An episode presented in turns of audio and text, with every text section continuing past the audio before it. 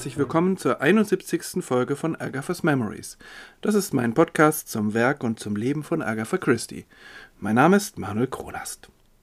Zwischen all den Kurzgeschichtenfolgen mal wieder eine biografische Folge.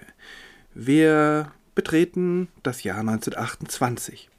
Es ist über ein Jahr her, dass Agatha Christie auf rätselhafte Weise verschwunden und wieder aufgetaucht ist. Und über eineinhalb Jahre dass sie innerhalb weniger Monate ihre Mutter und ihren Ehemann verloren hat. Obwohl verheiratet ist Agatha Christie Anfang 1928 offiziell immer noch, wenn auch nicht mehr lange. In der Wahrnehmung der englischen Öffentlichkeit tritt Agatha Christie nun wieder etwas zurück aus dem Rampenlicht. Und gleichzeitig behält sie dort ihren festen Platz bis zu ihrem Tod. Das hat natürlich mit ihrem rätselhaften Verschwinden zu tun und auch damit, dass sie in der Folge ihr Privatleben und ihre Privatsphäre mit Zähnen und Klauen verteidigen wird. Sie wird bewusst oder unbewusst zu einem Geheimnis oder anders gesagt, sie bleibt eins. Und das macht natürlich neugierig. Andererseits wäre das alles nicht so nachhaltig gewesen ohne ihre literarische Produktivität. Denn Agatha Christie ist ja vor allem eins, eine weltbekannte Kriminalschriftstellerin. Und ihre bekanntesten, manche sagen auch ihre besten Werke, hat sie ja Anfang 1928 noch gar nicht geschrieben. Wenn man mal von The Murder of Roger Ackroyd absieht, was für viele ja als der beste Kriminalroman aller Zeiten gilt. Aber sie hat noch viel vor sich.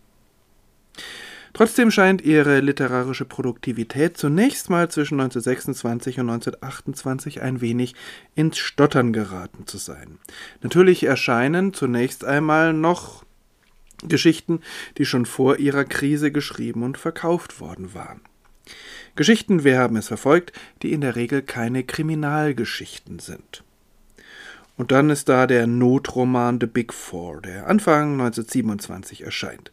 Eine notdürftig zusammengezimmerte Sammlung von Kurzgeschichten über Hercule Poirot, der eine Weltverschwörung unschädlich macht.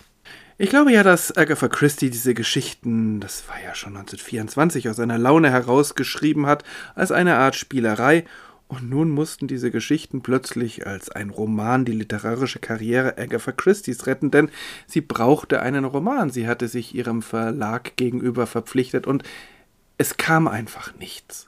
Sie konnte im Moment einfach nicht und so ließ sie sich dann auf ähm, die Idee ihres Schwagers Campbell Christie ein, doch diesen ähm, seltsamen ähm, Roman herauszubringen. Denn der Roman, an dem sie eigentlich damals arbeitete, kam einfach nicht voran.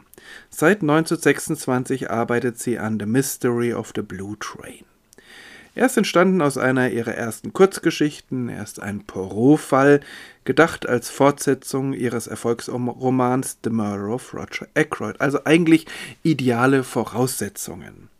Und natürlich hat der Verlag hohe Erwartungen. Dieser Roman wird erst im Februar 1928 fertig werden. Agatha Christie schreibt ihn zu Ende auf den Kanaren auf einer Urlaubsreise. Sie ist dort gemeinsam mit ihrer Tochter, die noch keine zehn Jahre alt ist und sich nach ihrem Vater sehnt. Aber der Roman muss fertig werden. Der Verlag drängt sehr. Das zeigt sich schon daran, dass The Mystery of the Blue Train kurz nachdem sie ihn fertiggestellt hat, auch schon veröffentlicht wird. Am 29. März 1928. Der Verlag muss also wirklich alles vorbereitet haben. Was für ein Unterschied zu ihrem ersten Roman, den sie zwar in wenigen Wochen fertigstellt, der dann aber jahrelang beim Verlag herumliegt, bevor er herauskommt. The Mystery of the Blue Train ist ein von Agatha Christie sehr ungeliebter Roman. Sie hält ihn eigentlich für ihren schlechtesten. Und dass sie so eine schlechte Meinung von ihm hat, liegt wahrscheinlich an mehreren Dingen. Zunächst mal das zeigt sich ja ziemlich schnell, kann sie Hercule Poirot nicht mehr wirklich leiden.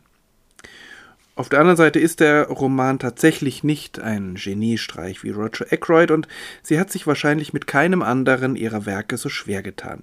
Vielleicht einmal abgesehen von dem letzten Roman, den sie schreiben wird.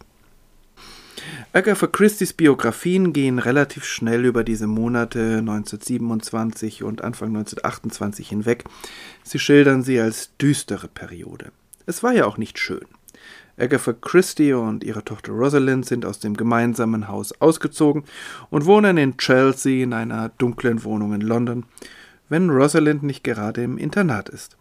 Archie Christie bleibt in Styles und versucht es zu verkaufen. Dieses Haus, was ja so hoffnungsvoll nach Agatha Christies ersten Roman benannt wurde, es bringt kein Glück, keinem von ihnen. Rosalind sehnt sich nach ihrem Vater. Aber damals gab es noch keine gerichtlichen Regelungen mit geteiltem Sorgerecht und geregelten Besuchszeiten. Das Kind bleibt natürlich bei der Mutter und Schluss. Und im Normalfall hätte der Vater überhaupt gar keine Gelegenheit gehabt, sein Kind zu sehen, wenn das Internat nicht gewesen wäre. Denn in diesem Internat haben beide Elternteile Besuchsrecht.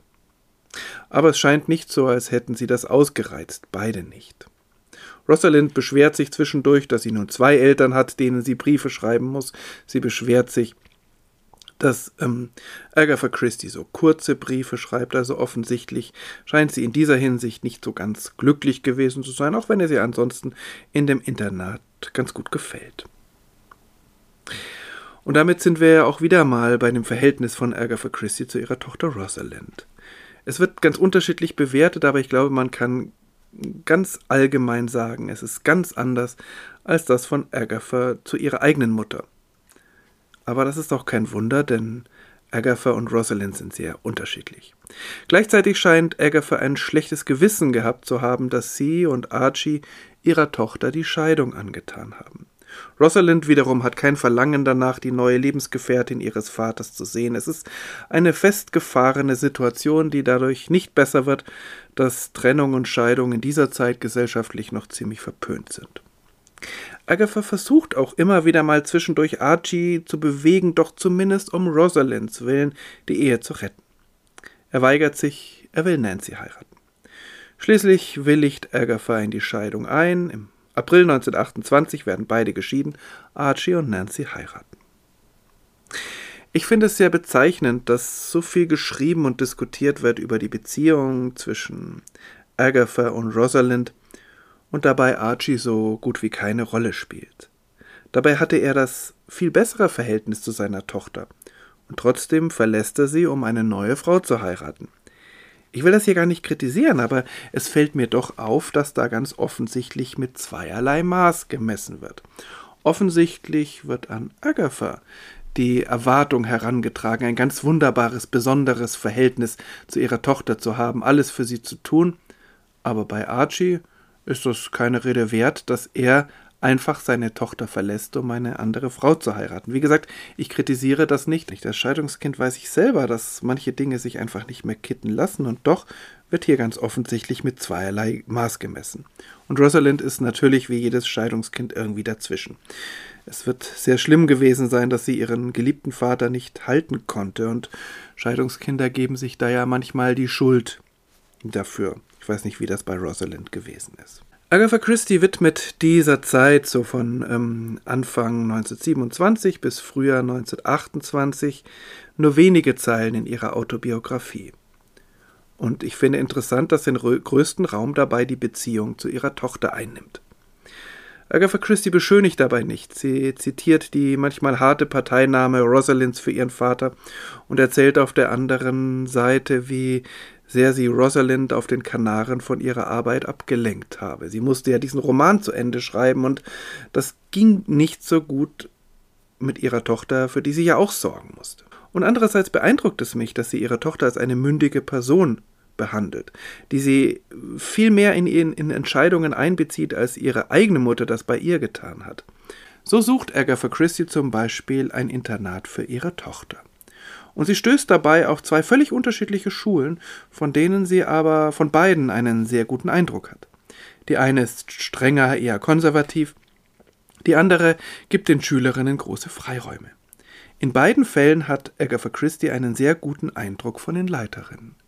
Aber weil sie das Gefühl hat, dass ihre Tochter das durchaus kann, lässt sie Rosalind entscheiden und ich finde es sehr interessant, was Rosalind antwortet. Rosalind, thank goodness, has always known her own mind.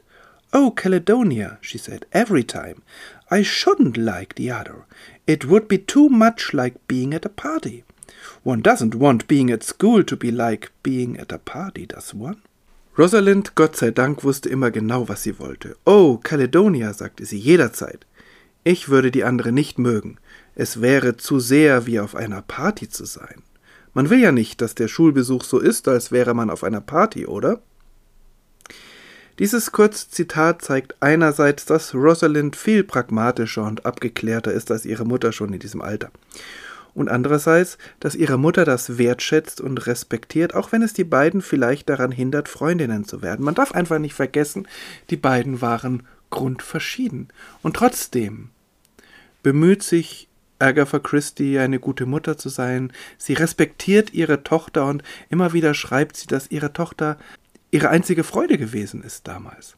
Also insofern ist es nicht so, wie es manchmal gesagt wird, dass Agatha Christie keine gute Mutter gewesen sei, dass sie kalt gewesen sei, dass sie kein Verhältnis zu ihrer Tochter hätte aufbauen können. Sie waren einfach völlig unterschiedlich. Agatha Christie's Eindrücke von dem Internat Caledonia werden übrigens viel später einfließen in den Hercule Poirot-Roman, der in einem Mädcheninternat spielt. Cat Among the Pigeons, die Katze im Taubenschlag, von 1959. Nancy und Archie bleiben verheiratet bis zu ihrem Tod 1958. Sie bekommen einen gemeinsamen Sohn. Auch das ist bezeichnend für die Zeit, dass Rosalind und ihr Halbbruder einander erst sehr spät kennenlernen und dass ihr Halbbruder, bis er erwachsen ist, überhaupt gar nicht weiß, dass da noch eine Halbschwester existiert. Die zweite Ehe Archies scheint glücklich gewesen zu sein, aber natürlich muss er ein Leben damit zurechtkommen, der Ex-Mann der erfolgreichsten Schriftstellerin aller Zeiten zu sein.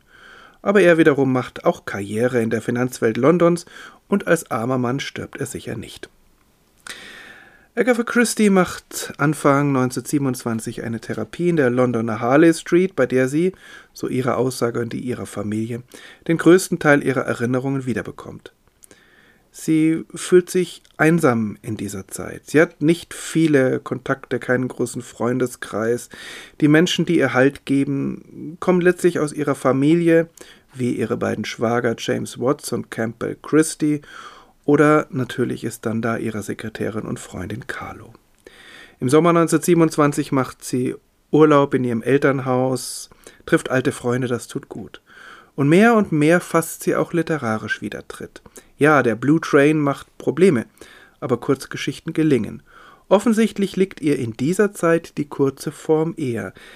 Es ist also auch nicht die Wahrheit, dass es alles nur düster war und dass Agatha Christie jetzt 1927 und 1928 nur in einer literarischen Krise gesteckt hätte, denn sie ist ja durchaus kreativ. Ja, die Unbeschwertheit der ersten Jahre ist dahin.